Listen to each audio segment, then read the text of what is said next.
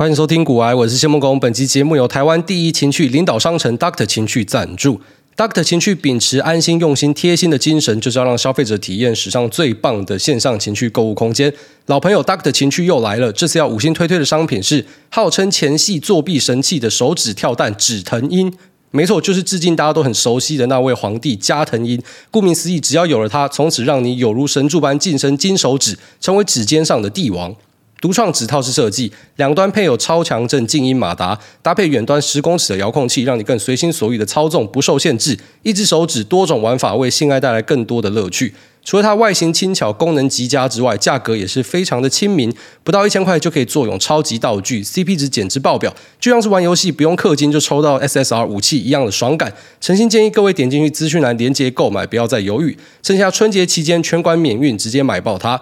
那要透过主委的专属链接购买止疼鹰加一百五十毫升的台湾制水性润滑液，只要九百九十块，优惠到二月底为止，把握机会。结账的时候输入优惠代码大写 G O O A Y E，全馆包含台大公馆的实体门市，再给你们满千折百好康提供给大家啊！记得要满十八岁之后才可以点进去。这边提供给所有想要来嗨一波的朋友，可以参考台湾第一情趣领导商城 Doctor 情趣。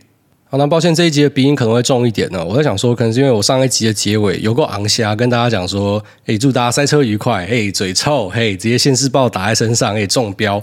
诶，这次应该也不可以怪给是小朋友传染的啦，因为一般我们会中标，就想说是小朋友跑去学校嘛，他们去学校跟更新病毒码一样，你知道吗？就他什么病毒都会拿到，然后传回来给家人。他一般我们被传到感冒就还好，因为感冒大概就是一两天会好起来嘛。那最怕的就是被传染到像诺罗那一种。那我自己是还没有中过，所以我觉得我从现在开始讲话留一点口德，不要在那边乱诅咒别人什么塞车愉快之类的。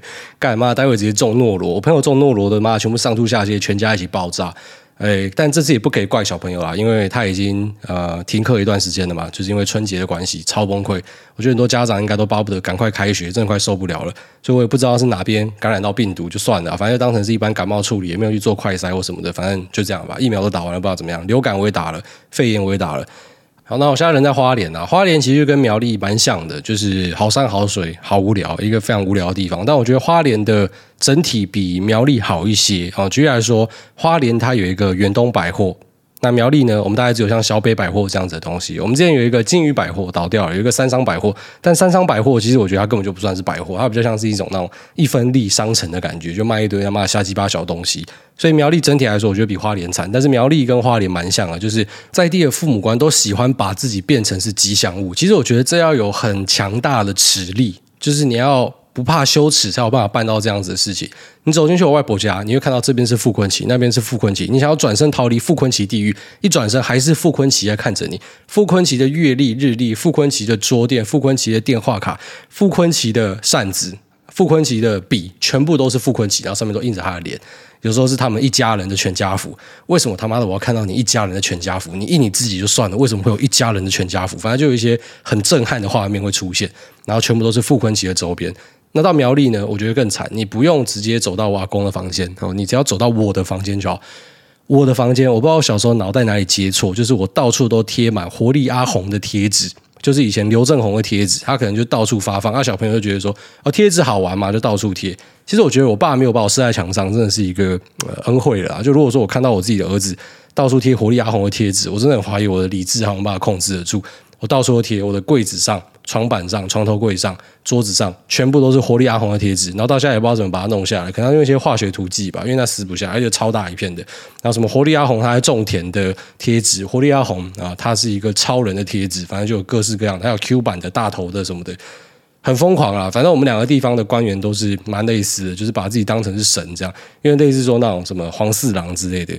呃，然后鹅城的百姓对他又爱又恨哦，有点这种感觉。就苗栗跟花莲那个气质真的蛮像的。我刚好就是诞生在呃这两个地方的协同之下，还蛮屌的哦。就是 fucking Ohio guy，我就是他们那种美国民的 Ohio guy。我来自两个最土的地方，然后把我生出来。不过每次来花莲都会觉得非常的震撼哦，特别是年纪越大越有这样的感觉。年纪轻的时候会觉得说来花莲很麻烦，又远又累或什么的。当然每次想到要来这边拿红包，那我的外公外婆又非常的大方哦，比我们在苗栗那边还要来的大方，我就觉得很爽。但只会想到这件事情。那开始长大之后呢，特别是有去世界各地走跳之后，就会觉得花莲真的是一个非常漂亮的地方，它绝对可以排上世界前几名。就是扣除掉一些人造的建筑之后呢，啊，天然的地貌是非常漂亮的。那我觉得台湾的人造建筑真的有时候觉得没救了，那需要很多的时间去改变啊，也不要全部都怪说什么老一辈华国美学杀小的，干他妈年轻一辈很多也都弄得跟屎一样烂啊！因为以前我们的美术课都被拿去上数学课嘛，所以其实很多人都没有这种美感的东西啊，就是那种房子都超丑的，在一个超漂亮的地方，然后盖一个超丑的房子之类的，然后毁掉一切啊。不过你去看了一下泰鲁阁，然后你看一下，嗯，就是清水断崖什么的，就会觉得说这个地方真的太扯了，又大山大海，这样是一个很震撼的地方。好，那我们昨天来在路上又看到说，妈沿路塞要爆掉，但是这次就不要乱住人家说什么塞车愉快之类，妈待会感冒再持续两天。呃，我建议大家就是那个 Google Map 要先拿出来看一下，你要点一下，你不要只是单纯想说啊，我们跟大家想的不一样就没问题了，因为一堆人就是呃，我预判你的预判，然后大家想说啊，下午可能很多人要回去嘛，所以我们就挑早上比较好，就反而早上塞爆，下午还好，很多时候都这样预判你的预判。那我觉得比较直觉的方式就是你那个 Google Map 拿出来，然后直接导到台北。然后如果说沿路上都是蓝色，代表我们出运的，就很顺。那如果说有呃橘色出现的话，可能就是会有部分的塞车。那如果看到是紫色的话呢，那我觉得就可以先去吃个饭什么的，但是也不要吃太多，不然什么，如果真的后面就是一路都是紫色的话，那你还是得回去嘛。然后在路上你一定会怀疑人生啊。因为那种塞住的状况之下，你也很难什么跑去上厕所之类，沿路上也比较难找，所以呢，可能还是要稍微注意一下啦。那我们自己来的时候，刚好就是大家要回去的时候，所以目前感觉起来整个花莲是比较亲近的。那跟苗栗一样，花莲跟苗栗他们有一个很卓越的地方，就是每次我回去台北的时候呢，那特别像我现在住在松江路那边，那每次到台北都觉得说，靠，台北这个地方超屌，就是每次来都不一样，每次都有一些东西改变，每次来都有新的店。苗栗跟花莲呢，就是你每次回来都发现说，哎，一切都还一样，哎，这个景物依旧哦，那人事呢已非，然后就是可能像我们昨天在吃饭的时候，那我们本来吃饭那个饭厅，外公家蛮大的啦，那那个吃饭的饭厅有两张桌子，大理石的，花莲就什么东西都大理石的。那以前我们都会在那个饭厅啊，两张桌子，大人坐大桌，然后我们坐小桌，小朋友就在里面跑来跑去，然后就突然间就发现说。哎，现在都没有小朋友了，要么就结婚，要么就是可能跑去哪，反正就大家都不会回来了，不像之前就是可能非常热闹。那外公呢，就剩下他一个人，因为外婆呃前阵子过世了啊，所以其实他一定有那种很深的感觉。就以前他坐在这边，那他老婆在，全家人都在，一堆小朋友跑来跑去，然后现在就剩下这样的一些人，然后剩下我儿子在那边跑来跑去。那我也觉得很奇怪，就是以前是我在那边跑来跑去，跟他做一样的事情，啊，沿着中间一个展示台这样冲来冲去。现在换成我儿子在跑，所以觉得，大家要把握时间，然后就是，呃，有些东西过去之后呢，就真的不会回来了。昨天他妈在那边看到那个场景，突然间觉得有一点让我触景伤情的感觉。好，那昨天美股还持续的上涨，哦，涨到开始让我在怀疑说，人真的可以这么幸福吗？真的不会出问题吗？那虽然离收复去年的最高点还有一小段距离，不过呢，我觉得现在以开年的这个表现呢，真的已经算是另外一种震撼的。就是干，竟然可以涨成这个样子，那当然西部拆解自己的部位就可以理解为什么嘛。像我自己最大的部位就是特斯拉跟惠达，那特斯拉从底部到现在是差不多七十趴了，一个月内涨七十趴。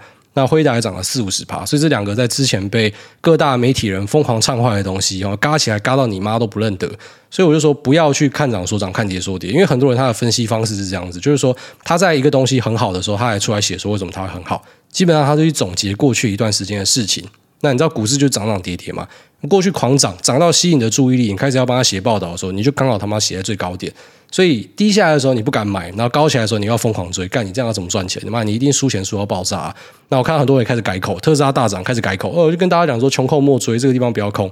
哦，对了，妈，全部都是你在讲。然后跌的时候就是说很差很差，那涨的时候就说就跟你讲说不可以空，全部都是你在讲。但是其实真的我们在投资市场会看到很多这样子的东西，所以其实我宁愿去看一些他。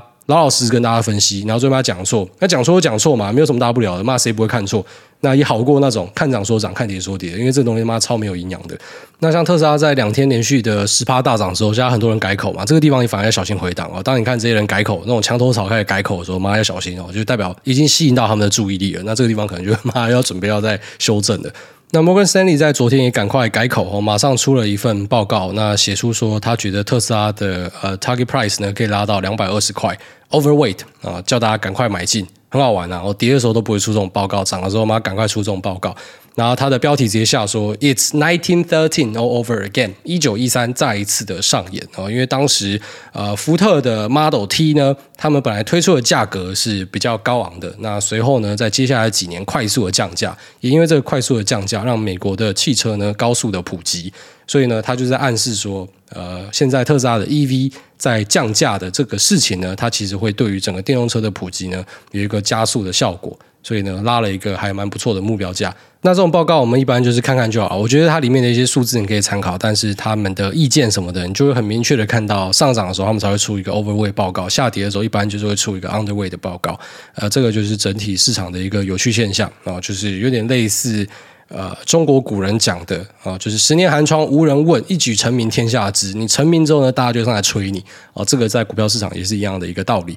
那目前我们看特斯拉的成绩呢，我个人认为是都 in line 符合预期，我们就不再呃去多做赘述。然后，因为我们其实蛮常聊到特斯拉的，那我们就稍微讲一下全年的 guidance 就好，然后以及我对于这家公司的一些看法。那首先呢，就是认为它的毛利呢会持续的往上啊，好，所以说你现在看到的毛利呢，可能是一个暂时的拐点，那之后应该会有还不错的表现。那主要的原因有几个啦，好，就因为他们的产能还是持续的在提升中。那再来就是在疫情所造成的影响呢，已经越来越降低，因为在中国上海厂这边，他们真的是被风控搞到爆炸。那现在中国已经整个放推了，所以不管是运输还是销售呢，都应该可以整个变好。好，所以在降价的过程之中，我们虽然会看到毛利有一些变化。但是呢，整体来看，应该都会是持续的吊打其他的传统车厂。也就是说，特斯拉的毛利是这家公司很强大的一个竞争力，它是有溢价空间的，那它是有降价空间的。当它今天出来降价的时候，你们有没有总跟呐？哦，你们不跟的话，可能就卖输我；啊，你们跟的话，可能你们做一台车就赔一台车。但是它有很强劲的毛利空间，所以这是它的一个优势。那再来呢，就是我们虽然在二零二三年是看到说，呃，整个市场上都是坏消息，就连本来最旺的 data center 跟车用都有会下修的状况。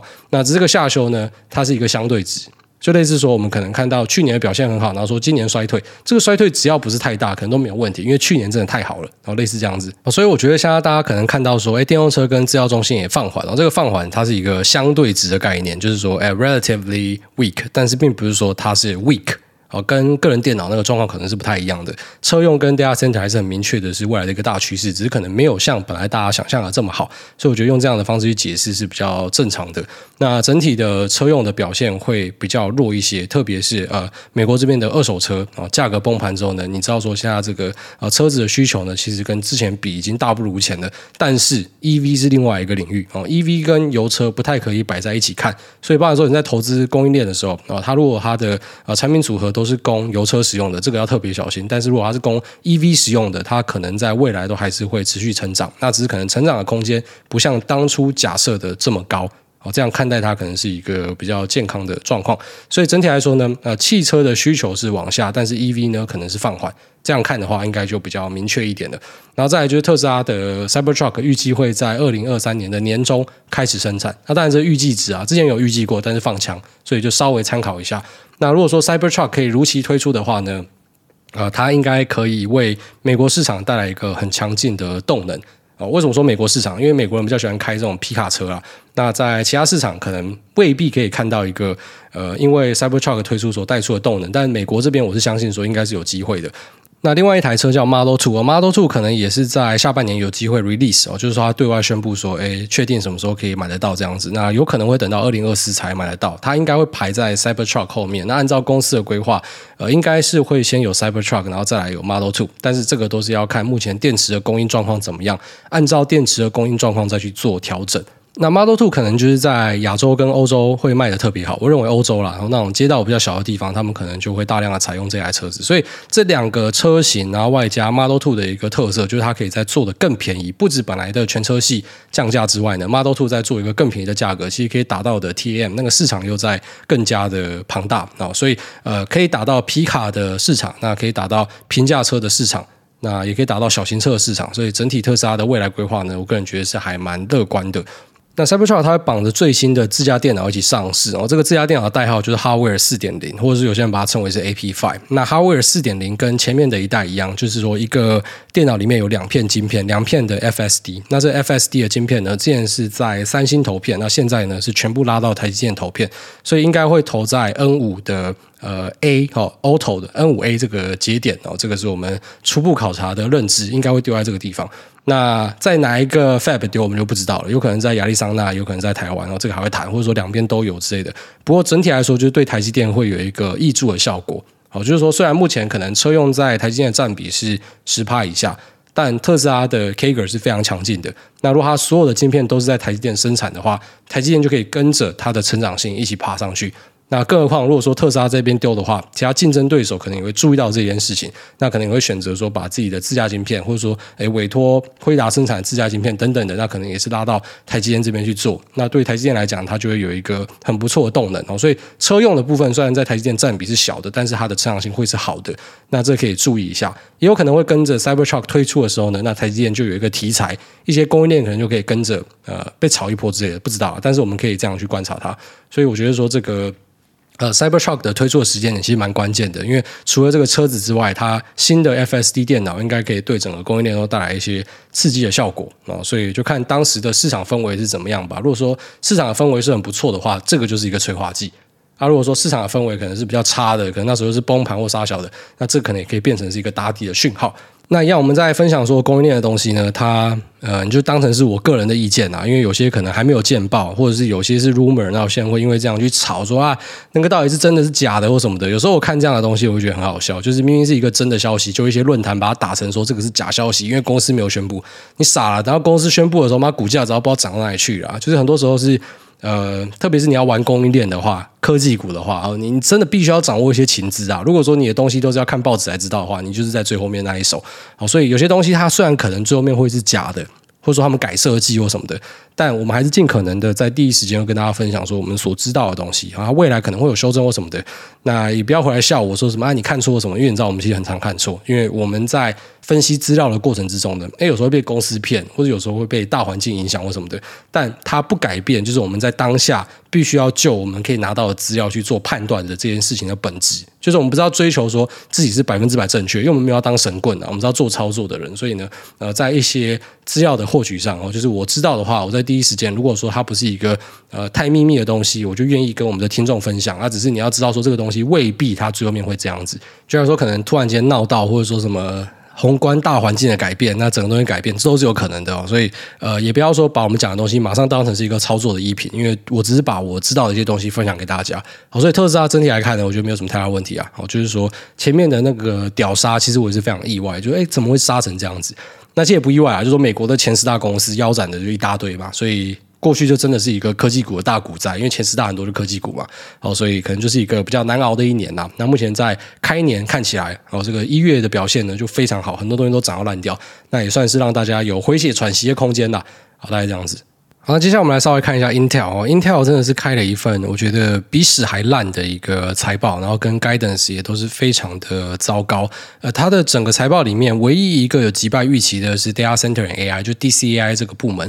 那这也符合我们之前跟大家聊到，就是说 DCAI 应该会有一个成长，因为它的新平台出来嘛，Sapphire Rapids，所以这个地方假设没有成长的话，那就真的完蛋，就真的是 barbecue 了。那其他的部门像是 Client Computing 呢，它相较于 Consensus 是弱了九点七趴，Network and Edge 呢是差了七点五趴。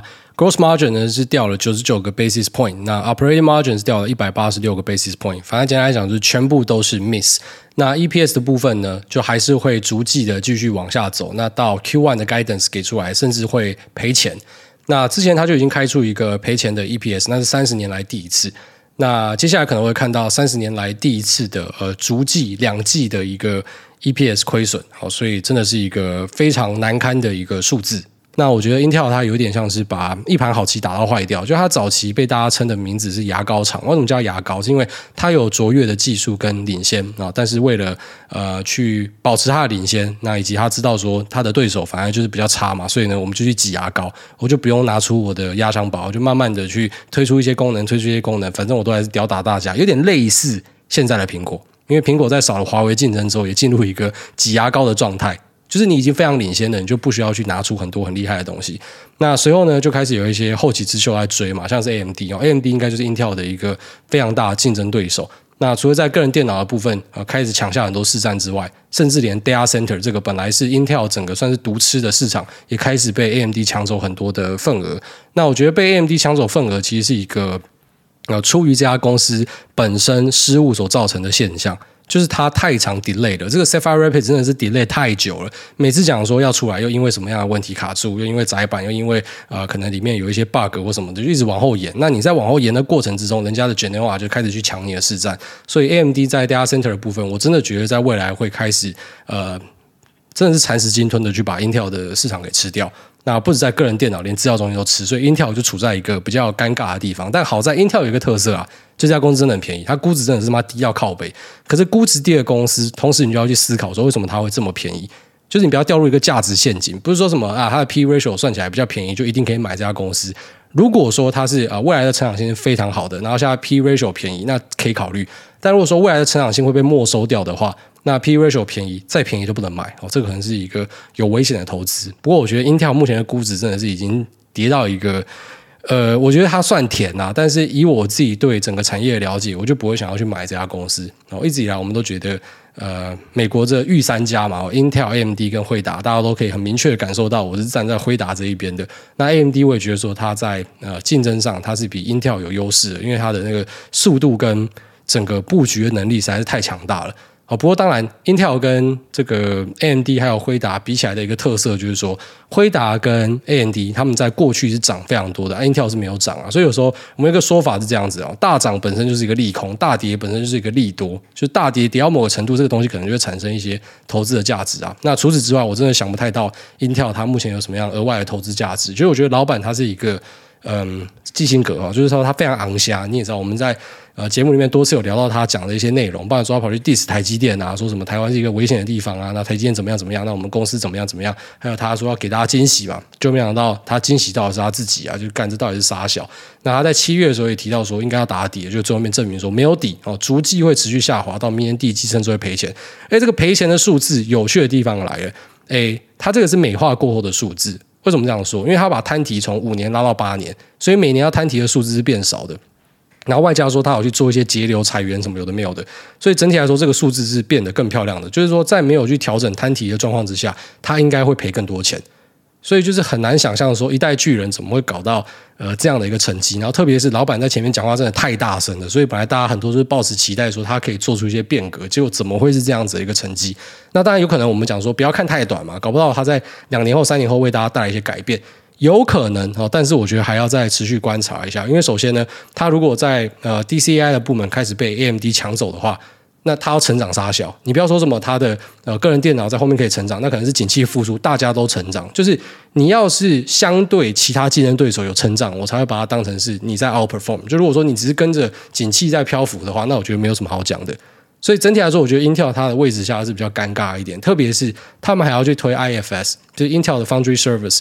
那为什么我会一直不看好 Intel 的 Foundry Service？我从它刚刚推出我就不看好，而且它即便在推出的时候，其实有蛮多人要帮它背书。但我觉得不看好的理由其实真的非常的单纯。就如果说你对台积电够了解，你就会明白说，台积电这家公司它没有在跟它的客户竞争。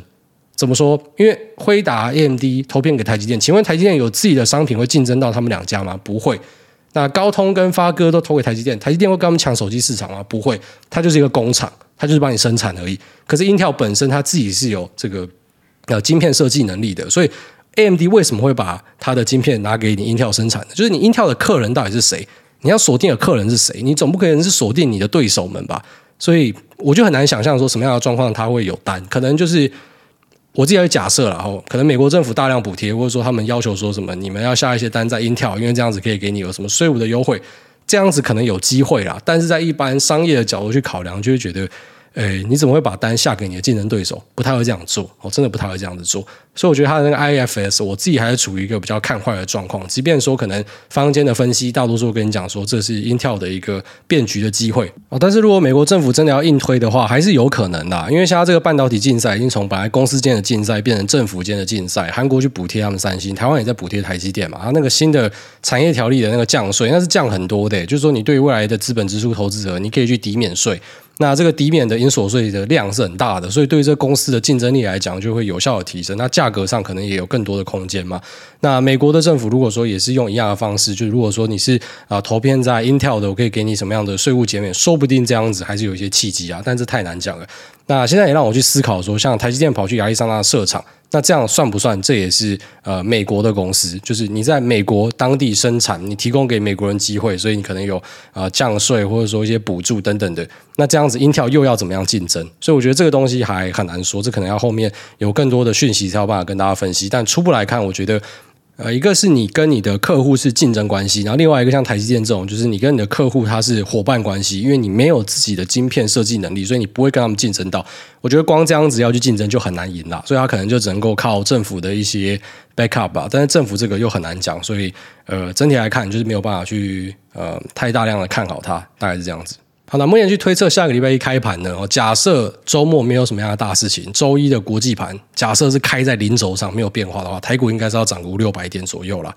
那如果说周一啊美股是大涨或大跌，那这点数就有变化。但我觉得已经相对稳了啦，就是新春应该就是拿一个红包了啦。那也祝大家开工愉快，然后开工顺利。那接下来我们进入 Q&A 的部分。第一位空 Packle 空 Packle 他说。诸位你好，最近另一半有一个恶劣的嗜好是帮我放的屁评分，分别依照臭味、持久度、辛辣度评比一到五星，连环屁和湿屁有额外加分。想请问诸位，这样我的另一半是混蛋吗？没有，我觉得你才是混蛋。你的另一半是美食专家，而且屁为什么会有辛辣度？是吃了什么样的东西，屁会有辛辣度？你说臭味、持久度、连环屁跟湿屁，这我可以理解。我他妈没有听过有人的屁是有辛辣口味的。下面因为这个不是客家人却有客家魂，他说物欲跟不上收入。哎，大你好，想问个跟投资无关的话题，以后不用下这个跟投资无关的话题，可不可以问？就直接问就对了，因为我比较喜欢回答跟投资无关的话题。他说从小家境的关系，对金钱方面比较计较。从出社会时是领基本薪资十六点八 K。到现在二十年，终于踏入了年薪百万的行列，挂和同龄朋友比超弱的。但因为工作的关系，时常会去体验一般人不会去的花费奢华享受。那像是住宿跟美食等，总觉得这些奢华享受根本就没有那个价值。像是一口十几元和一口上千元的烧肉，在我的感觉都是差不多的。如同艾大之前说的，寿司体验边际效应递减。没有，我讲的那个边际效应递减跟你这个他妈差很多诶，十块钱和上千的你分不出来的话，干你这是木蛇好不好？他说目前花钱习惯还是维持刚出社会时的精打细算。比价是我最大的乐趣，奖金就算领到六位数，顶多是高兴一下。但买东西因比价能够省到，就算是几十元，也可以让我高兴很久。也时常提醒自己要提升物欲，搞不好等下出门就被车撞死，没有机会花。还请来大开示该如何由俭入奢？还是说这种穷人思维是刻在基因里的，改不了？那另外，大家对于诺亚会采取富养挂号，想要什么尽管问，老子不会让你吃苦；还是穷养挂号，只会给你基本需求，其他奢华需求想要的自己去打工。好，那首先那个前面我吐槽的那个东西啊，因为我讲的是。就像说两千块的寿司和四五千的寿司，可能大多数人就吃不出来。但他妈十块钱的跟上千块的还是有差。这个你吃不出来，代表说你妈舌头有问题。但舌头有问题其实也不是一个太大的问题。我举例来说，像我老婆就是，我老婆就是有 cheap taste，她自己这样讲，而且真的是这样子。就是说，她去吃贵的餐厅，她一般都真的觉得不好吃。她就是喜欢吃便宜的东西，她特别喜欢吃麦当劳。所以这个我觉得是一种老天给你的恩惠，就是你这辈子是花不了大钱的。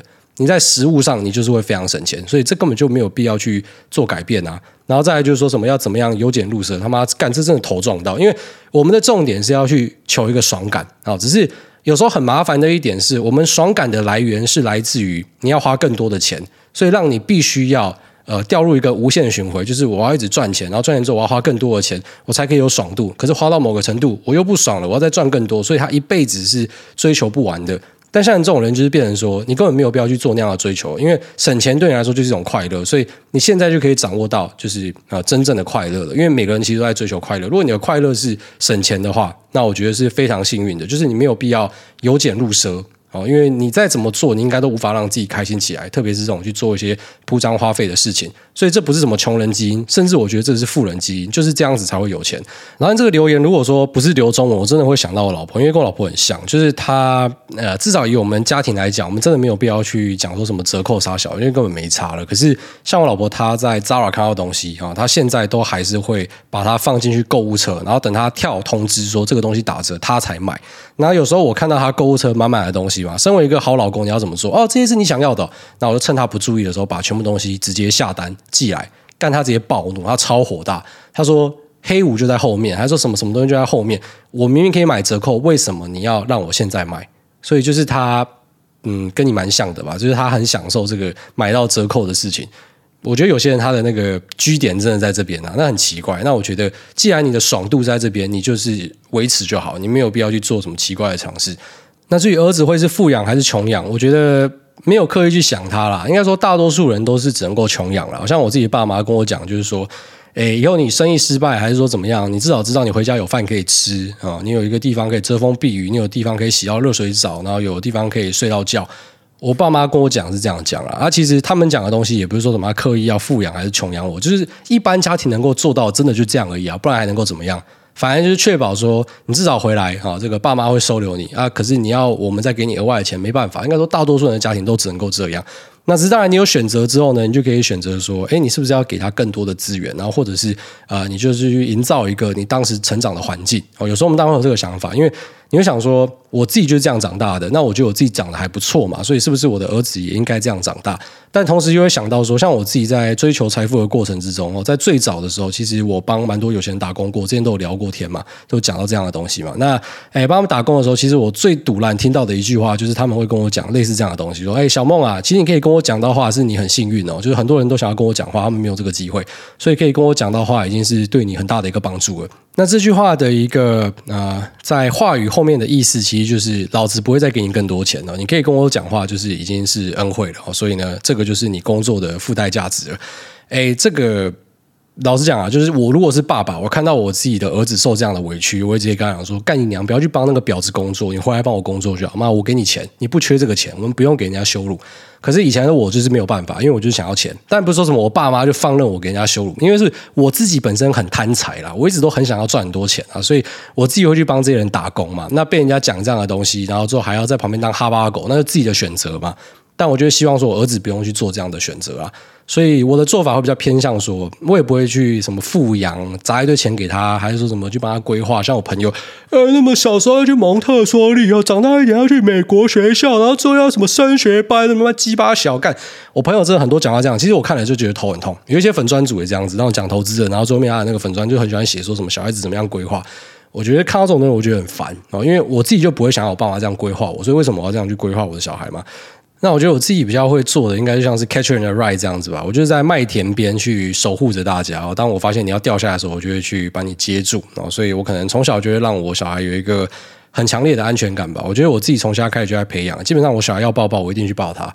所以他只要有挫赛或什么，我一定会帮他擦屁股。但当然我也不会让他觉得说，好像不管做什么样的事情，然后爸爸就一定会在后面帮你擦屁股，然后好像是应该的。就。我不知道这个之间那个感觉要怎么样抓，因为我目前只是一个云爸爸哦。等到我真的可能。养了一个小孩，十八岁成人，然后变成一个对社会有用的人，我才有资格讲说，诶，我的方法是怎么样的啊？即便那个方法可能也是无法复制的之类的，但我一直说，我现在讲的比较偏想象啦。我就会希望说，啊，自己可以做到的是，他不会去缺乏那些东西，那他不需要因为物质上的东西去对任何一个人低头，而且我希望他多做一点精神上的东西，去做一些什么像 Bob Ross 那样画画图啊，还是说啊，去写一首什么五十元的槟榔之类的，这都不错啊，就是去做一些呃艺术的创作啦。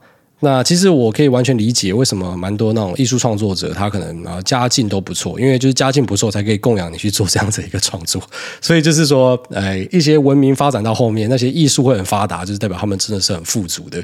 那我可以理解这样的东西，就是我的小孩可能我也比较希望他去做，嗯，他真的想要做的东西，是有一些创造力的东西，然后未必是可以很赚钱的，没有关系，反正就是去做你想要做的东西，老爸挺你啊，大概这样子。好，那下面有这个骑着乌龟趴趴走的新竹小白兔，转角遇到熊，他说，刮风下雨的新竹小年夜，鞭炮声响不停。挂号，这是我妈跟我说的，我睡着了没听到，还好不是在我的隔壁。我小的时候觉得烧香烧纸钱是很不环保的行为，但也许对于某些人来说，拜拜仪式就像是小孩要过圣诞节一样重要吧。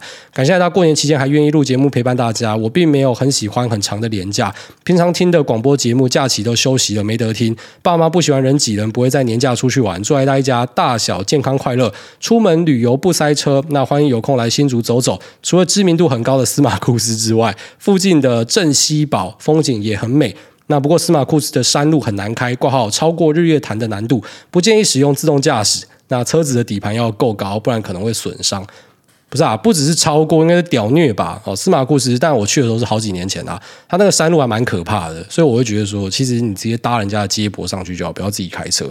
那也感谢你的祝福。那他讲的蛮有道理的，就这个拜拜仪式，可能就是一些长辈呃在过圣诞节吧，对他们来说，那个也是一个有象征意义的东西。所以其实我到后来都比较少去批评人家的东西，比较像是在节目里面我们闲聊碎嘴一下啦。我当然不会跟长辈讲说不要拜拜或什么的。我可以想象，就是我刚才讲说不要拜拜，然后把他那个香拿过来丢到地上，他已经直接哭出来，因为说不定他在拜拜的时候就可以想到他妈妈或者他爸爸之类的。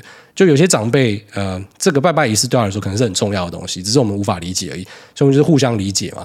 就像是呃，之前不是有一个什么老婆把她老公公仔拿去丢掉嘛？你根本不知道那个东西在她的心中是多重要的，所以不要去批评人家的兴趣或啥小的。那只是当然有些东西他会呃把那种外溢成本给大家吸收的，那我们尽量少做啊，什么烧金纸、烧香或什么。但除此之外，他想要拜拜，他想要干嘛，应该都是自己的事情啊。那也感谢你的分享哦，祝你一家平安健康。因为这个撞上小熊就跌倒，他说留着不吃棉花糖只会越来越小，不会变两个。经济成长自然伴随温和的通膨，消费需求增加，人们的生活品质也会提升。但是，为货币的数量越来越多呢？啊，为什么货币的数量越来越多呢？似乎没有国家会公开国内流通货币量挂号，或是官员其实也不知道。那政府可以用财政货币的政策调节市场，但有必要让钱币的数量像地球的温度一样持续上升吗？是因为国库无法支付政策又不能增税吗？薪水刚好只够负担生活费的人及退休人士的品质会越来越差。货币的贬值让人充满不安全感，政府不可信任。那如果货币的总量可以维持大致恒定，不是很好吗？为什么我们总是以钱衡量价值？那我们又要如何衡量钱的价值呢？或许世界上本来就不存在永恒的价值吧。祝新年快乐，健康快乐。那新的一年风调雨顺，病毒退散，早日脱离口罩。哦，这个人应该是喝多之后排留言。好，那这个前面的货币流通量，我们可以参考 M2 指标了。好，那可以大概的去看说目前货币的状况是怎么样。然后再就是后面这个印钞的东西啊，这个印钞的东西，其实当然你要用一个呃大同世界的想法去。做设想，然后希望说世界可以怎么样做，不就更好了吗？我觉得都是没有意义的事情，那个都是一个轻谈，自己讲爽的。就是说世界上是怎么样运作，我们能够做的就是配合它，然后并且去找到自己的优势，因为你没有办法改变世界嘛。然后再也不是说什么每个国家都可以印钞票啊，像委内瑞拉印钞票，妈整个爆炸。美国印钞票，然后他们货币不会贬值，对啊，很不公平啊！为什么你印钞票，你货币不会贬值，然后收割全世界啊？可是没有办法，人家屌大，然后他就是要这样做。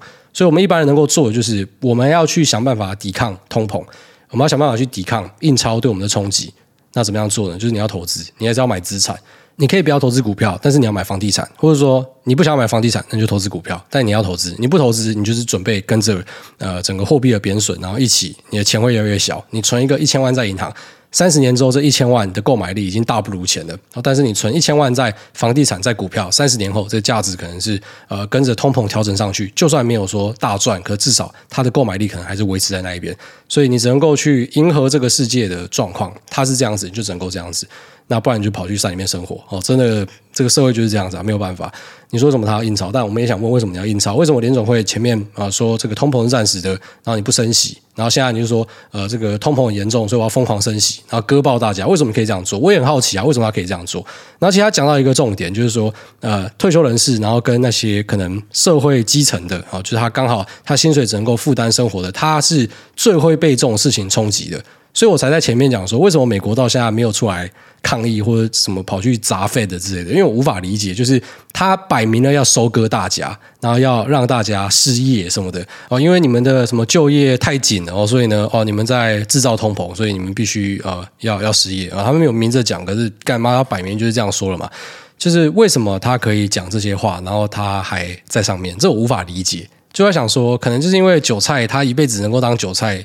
他就是因为他只能够当韭菜，他只有被收割的命，他根本也不知道，就是联总会在讲这样子的东西。只有我们这种在股票市场投资的人，那偏偏我们也不是社会的底层，所以那些真的在被收割的，他可能自己都不知道发生了这些事情。然后我们又觉得说很莫名其妙啊，对啊，就是诶，你们这些人好不容易等了这么久，终于有一个薪资往上提升的机会，就这个叫做薪资通膨要把你打下来。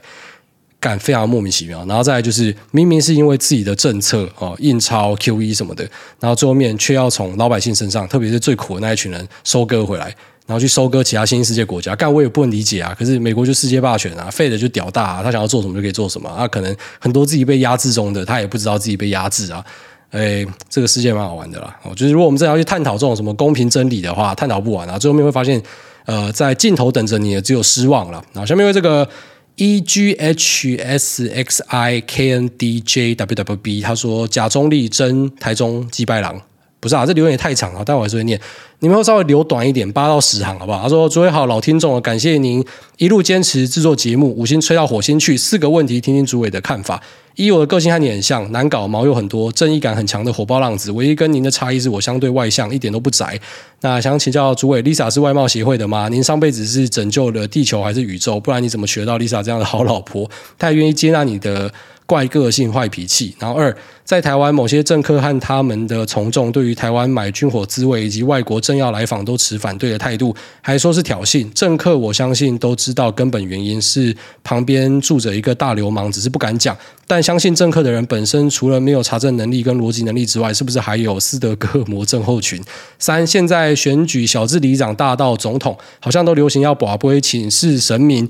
那之后是不是打手枪上床，甚至大小便也要跟神明请示一下呢？四，跟对岸对化一家亲，跟以苍生为念，想换来和平，那是不是不知道自己的对手是谁，还是当百姓是白痴？祝您一家有美好的二零二三，好，感谢。那前面讲说这个坚持制作节目，其实没有这么伟大啦。为什么这个节目可以一直持续下去呢？第一个，因为有赞助商要给我钱，你要给我钱，我就可以做节目。假设说我是没有拿到钱的话，我可能在呃前面几个酸民的攻击之下，你知道，因为我也不愿意跟我听众收费嘛。他妈我做免费的还要被你酸，干你妈老子不要做，就早就不做了。只是因为这个有钱可以拿了，那是最早的一个动机啊。然后后来的动机就变成，就像说像 Q&A，干你们就准时会来问啊。啊，我就会觉得说，妈，我今天这集不录的话，是不是有些人的问题我就没有办法回答到？当然，可能我也没有那么重要啦，就你们搞不好只是随便问问。但我就觉得有些人可能就是还是会期待吧。我光是服务这些人，可能就觉得还蛮值得了，大概这样子。然后再就他几个问题，他第一个说我的个性，其实他完全描述到就是难搞、毛很多，然后正义感强、火爆浪子，跟呃可能脾气不太好。其实这样说啦，正义感很强，这个可能还好；毛很多也还好。我在朋友之间我是还蛮随和的，但是。这个毛，如果是讲说个人的一些标准的话，那确实是毛很多。举例来说，我虽然没有洁癖，但是我很讨厌我桌子沾到一些油或什么的，或是床上有一些饼干的碎屑，就是这些小事情会让我暴走。所以这可能是某种程度的毛很多。但是我跟我朋友出去的话，基本上我都是很随和的，我尽量都不要做决定啊，就让大家决定就好。因为如果是我决定，就是我决定，就大家一定要做。不要说什么又要跟我讨论或撒娇，要么就是你决定，要么就是我决定，但是我不要讨论，我不要浪费时间去讨论。所以我个性比较偏向这种哦，就是可能有点怪怪的。所以像我老婆为什么可以跟我在一起，其实我到现在都无法理解。那老婆自己的说法是讲说，她觉得她把我变成一个更好的人哦，就是我个性真的不好，但是呃跟我在一起之后，我个性变好，所以她现在的想法是，她不想要把一个她调整好的东西然后送给别人，她是这样讲啊。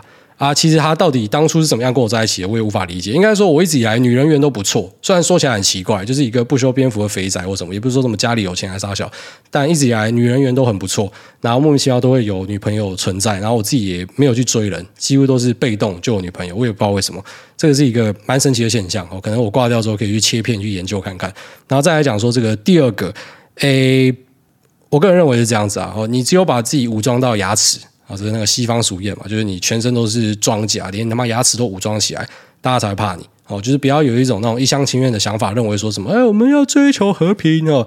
让我想到那个什么末日纪战，不是有一段，妈以色列的那个城里面有一个低能儿在那边唱卡拉 OK，拿麦克风出来唱歌，然后就被淹进来了。就每次看到这种哦，举着什么反战 sign 的，或者说什么举着和平 sign 的，妈一堆都是废物啊。那么想要和平吗？大家都想要和平啊，只是，嗯，有时候和平就必须要靠你真的是武装到极限之后，你才会有和平哦。当你今天呃可能是一个弱鸡的时候，就大家随时都想要来并吞你，然后想要来嗯。抢夺你们国家的资源哦，所以我一向都相信说，和平它只有来自于你是武装到一个极限之后才会有和平哦。当然不是要求战，只是就是你要去做好准备。所以对于什么外国政客要来访，然后什么买军火自卫，这个我都是处在一个蛮支持的立场哦，因为我认为我们就是必须要这样子做，就是你不可能去对着对岸喊说和平就有和平。然后再来就是说这个呃，台湾选举喜欢跋杯哦，这个我觉得很白痴，就是要不要选要什么神明帮你决定的，这个都是很假的人呐、我觉得很低能啊，就是妈你要选就是说你自己要选啊，不要说什么妈神明叫你选的啦。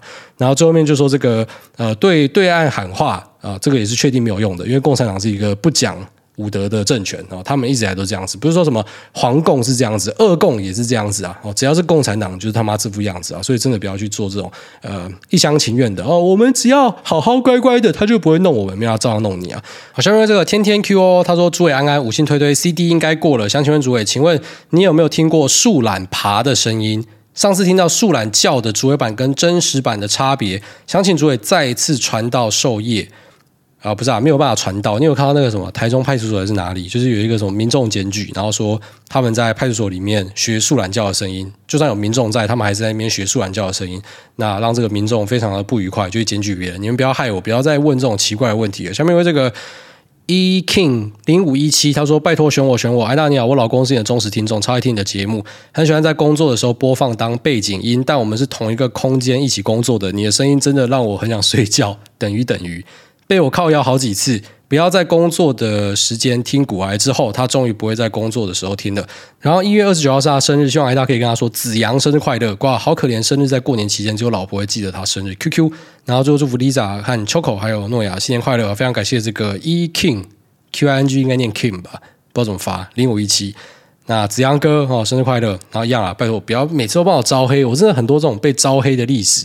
什么在家里放鼓还放太大声，什么工作上班放，然后让呃可能同事或者说像这个就是老婆，然后听了就很不爽，听到睡着之类，就可以就是他妈默默戴着耳机听吗之类的。有些朋友故意要搞我，就是啊，比方说我上车的时候他故意放我节目，就要看我那一脸尴尬的样子，就是我会觉得很尴尬，好不好？就是如果要听的话，妈自己躲起来听就好。这个节目太羞耻了。下面这个 Scott 等于等于又来一个妈留言超长的，我真的拜托妈留言可以剪一半。